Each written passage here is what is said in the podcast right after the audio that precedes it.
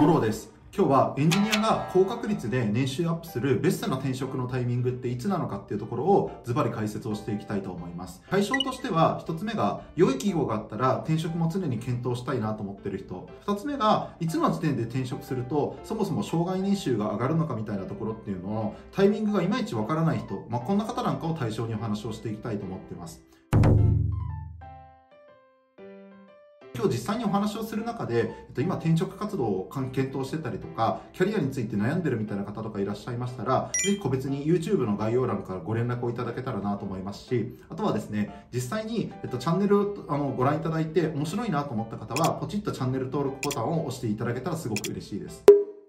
最初のトピックなんですけれども3年で転職を考え始めるってエンジニアだと遅いんじゃないかって話を最初にしていきたいなと思ってますまあ、なぜかというと、開発とかインフラネットワークを問わず、いわゆる実務経験2年目というところで、えっと、エンジニアのキャリアに詳しい人に、私はできるだけ、えっと、少なくとも今の市場価値がどうなのかみたいなところとか、やってきて役割とか業務内容について相談した上で、方向性としてこれでいいのかみたいなところっていうのを少なくとも、えっと、フィードバックをもらうことが大事かなと思ってます。で、結果として現職に残るみたいな感じでも全然大丈夫なんですけれども、モローの周りだと開発経験例えば2年目とか3年目の方でどのぐらいの希望年収を希望する方が多いかというと大体450万から500万くらいからの間っていうのを希望する方が多いです。ここもですねすごく難しいところが開発の場合で言うと2年目とか3年目の方で、えっと、人によってどのぐらいの年収が出るかみたいなところってかなりここは差が大きいなと思っていまして例えば直近で私が実際に何人かご注案させていただいた方で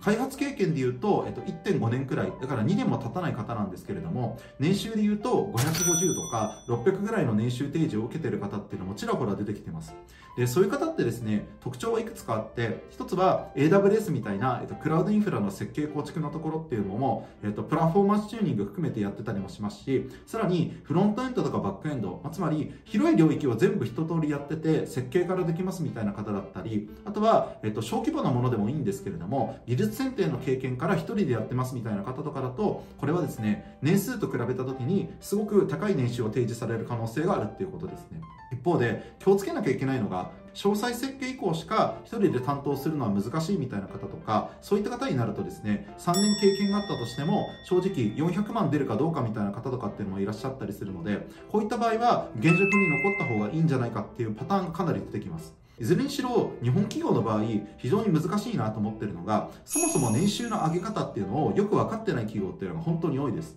エンジニアの方で特にスキル経験が上がったなと思ってる方に関してはどんどん年収交渉した方がいいと思います。もちろん日本とインドで、えっと、全然違うところとかっていうのもあったりするので一概に他国の事例っていうのを引き合いに出すべきでもないんですけれども日本がどのぐらい特殊かというとですね例えばインドの場合って少なくとも新卒の給与がそもそも、えっと、人によっては月給3万とか4万から低いところからスタートするっていうのはあるんですけれども少なくとも1年間で最低3割アップ。でパフォーマンスが高い方だと1年で2倍ぐらいの年収になることっていうのはよくあります。でベトナムなんかもですね私が2017年から19年まで実際にエージェントの立ち上げってことで働いてたことがあるんですけれども転職するたびに年収で言うと 10%20% アップっていうのはエンジニアに限らずどの業界どの職種でも当たり前なのかなっていう感じですしもっと言うと年収が前職と同じですみたいな、えっと、年収提示をするっていうのはベトナムの価値観からすると正直、えっと、お見送りですって言ってるのとほぼほぼ変わらない感じだったりするのでこういった部分と比較したらいかに日系企業が年収を上げることについて、えっと、消極的なのかっていうところがよくわかるのかなっていうところですね日本人がこう年収について交渉しない傾向っていうのは、えっと、引き続き皆さんが交渉していかないと変わらないなってところなので現職に残ったとしてもどんどんこの現職でスキル経験が上がったなと思う方に関しては年収交渉をしていただきたいなってところです。で、二つ目が、エンジニアにとって、えっと、転職を検討するいつのタイミングがベストなのかっていうところなんですけれども、経験年数問わず、転職を検討してほしいパターンっていうのは全部で4つくらいかなっていうところですね。1つ目が仕事の幅を広げたいんだけれども現職だと難しいねっていう人です。具体的に言うと分業が進んでる企業の場合って例えばクラウドインフラの AWS での設計構築について経験したいってなった時にバックエンドのエンジニアだとそもそも SRE のチームが1000人でいて SRE の人しかクラウドインフラ触れないっていう会社もかなりあります。ともう一つのパターンで言うと所属してる企業の特に SES の企業とかで多いんですけれどもそういう所属してる企業の案件とか勝利を考慮するとやりたい仕事がなかなかできないっていうパターンですね。具体的に言うとここもこのクラウドインフラの設計構築とかに携われるようないわゆるクラウドエンジニアを目指している方の場合でオンプレミスの設計構築ではなくて運用保守の案件しかそもそも、えーと、社内にありませんみたいなパターンです。でこういった場合はそもそも転職活動をした方がやりたい仕事に、えっと、たどり着ける可能性が高いので私は割と早めに転職活動を検討することをお勧めしています。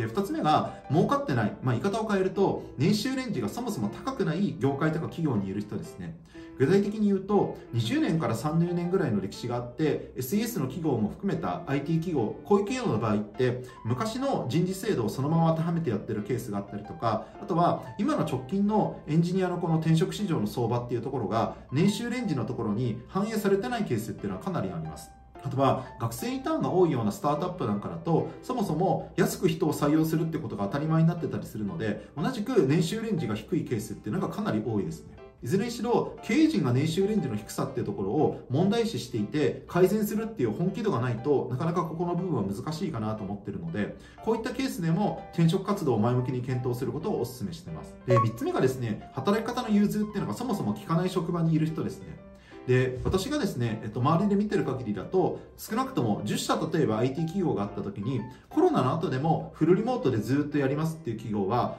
私の感覚値では2社とか3社ぐらいにとどまるのかなっていうところです。で多くの企業っていうのは様子見をしていましてそれなりに有名なあのメガベンチャーに近いぐらいの企業であったとしても週1出社で今のところ様子を見てるっていう企業はかなり多いです。で経営陣の本音としてはもっと出社してほしいんだけどなみたいな感じで結構悩んでるケースがかなりありますのでそういう意味では開発経験2年目とか3年目の方で自分は基本設計からだったら一通りできるみたいなレベルであればフルリモートの企業で内定をもらうことっていうのは一概にはそこまで難しくなかったりってところがありますのでそういった方はぜひですね転職するかどうかっていうのを合わせて検討してみるといいと思います。ただ面接における言語化のスキルっていうのはかなり見られますので具体的に言うと自分自身がどんな実績を主体性積極性を持ってどんな形でやってきたのかみたいなところは具体的な数字とかキーワードをもとにかなり具体的に喋れた方がいいのかなっていう感じですね。でなかなかこの部分が苦手なエンジニアの方もいるので面接の対策自信がない方はぜひもろ当てに直接 LINE とかでご連絡をいただくのがいいと思います。で4つ目が業務外でアウトプットがある人ですね。で特に個人開発で自分のプロダクトを1年とか2年ぐらい運用してる人なんかですと実務経験がなくても転職できるケースっていうのは結構あります。例えば直近私が半年くらいで支援をさせていただいた方ですと組み込みの開発経験っていうのが10年くらいの方だったんですけれどもその方は Android のアプリの個人開発の経験が56年あるような方でしてで Android のエンジニアとしてこの方はポイントになるのがモバイルアプリのエンジニアとしては実務経験ない方なんですけれどもでも年収で言うと600から700万ぐらいの間まあ言ってみたらテックリードに近いぐらいの年収ですよね。のところで、えっと、転職が決まっている方とかもいるので特に個人開発で特化したものっていうのを持ってる方なんかだとこういった形で非常に高い年収で転職できる可能性っていうのがあります。3つ目が転職先の業界とか企業についてのおすすめみたいなところなんですけれども3つあると思っていまして1つは景気に左右されないっていう業界ですね。具体的に言うとフィンテック金融みたいなところとかあと医療メディカルヘルスケア。この辺りは基本的にはですね不景気の影響っていうのを受けづらい業界だったりしますのでいつの時代でも安定して年収レンジが高い傾向にあります。2つ目が新しく出てきた、えっと、成長が期待される業界みたいなところなんですけれども2022年8月現在だと例えばメタバース関連のビジネスだったりとか、まあ、こういった新しい領域で、えっと、お金が集まり始めてるような、えっと、ところで事業を展開している会社ですね。でこの辺りはですね半年とか1年ぐらいで結構ガラッとトレンドが変わりますのでできるだけ半年に一度くらいはあの転職市場に詳しい方に私みたいな人ですねに対してどの業界どの企業にお金が集まってるのかっていうところをしっかりヒアリングしていただいた方がいいと思います。で3つ目がシリーズ、えー、と A ぐらいの企業っていうことでこれはですね23年前にプロダクトをローンチしたりしていてかつ、えー、とリファクタリングだったりとかあとは追加機能の開発なんかを、えー、と絶賛やってますっていうタイプの企業ですね。でこの手のシリーズ A の企業の場合はですねメガベンチャーとかと比べるとそもそもあの年収レンジっていうところがまだ決まってなかったりすることもあるので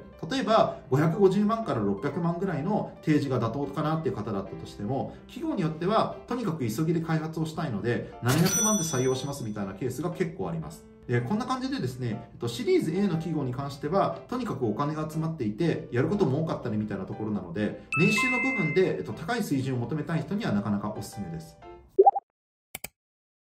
ということで、最後まとめなんですけれども、えっと、全部でですね、えっと、3点ありまして1つ目は少なくとも半年に1回くらいは転職市場に詳しい人に相談しましょうっていうところ、まあ、つまり半年くらいで今採用のトレンドとかはガラッと変わるので、えっと、1年に1回とかではなくてもう少しこまめに自分の経歴とかキャリアパスについて、えっと、答え合わせをする人っていうのを誰か見つけた方がいいっていう話ですね。2つ目が相談する人っていうのが非常に重要でしてエンジニアのキャリアパスに詳しい人でなかったら正直有益なアドバイスっていうのをもらえるのは難しいです。そういう意味ではあのビジネスサイド営業担当とか、えっと、コーポレート人事とか経理の転職支援が得意な方っていうのは結構いるんですけれどもエンジニアに特化したエージェントなのかってところがかなり重要なのかってところですね。3つ目が数年前の経験を結構語ってる、えっと、フリーランスの俺はキャリアに詳しいんだみたいな感じの、えっと、ご年配の方とかいるんですけれどもそういった方の情報ってかなり古かったりすることがあるので23年前の情報は基本的に今の時代だと当てはまらないと思っていただいた方がいいです。ということでまずは皆さん3ヶ月か半年に1回くらいの頻度で自分自身のやってきた役割業務内容とかあとは、えっと、今後どういう技術どういう事業の内容のところに、えっと、自分が身を移すのかみたいなところっていうのはぜひ詳しい人に相談をしていただけるといいのかなと思ってますので、えっと、何かキャリアパスとか転職について相談したい方なんかはぜひ、えっと、モローの、えっと、YouTube の概要欄から LINE でご連絡をいただけたら嬉しいです。あとは今日のチャンネルご覧になってみて面白いなと思った方はぜひチャンネルの高評価ボタンとチャンネル登録なんかもお願いできればと思いますのでそこの部分ぜひご協力をいただける方はポチっていただけると私の励みになります。ということでまた次回動画でお会いできることを楽しみにしてます。ありがとうございます。チャンネル登録をポチッとお願いします。また皆さんぜひお会いしましょう。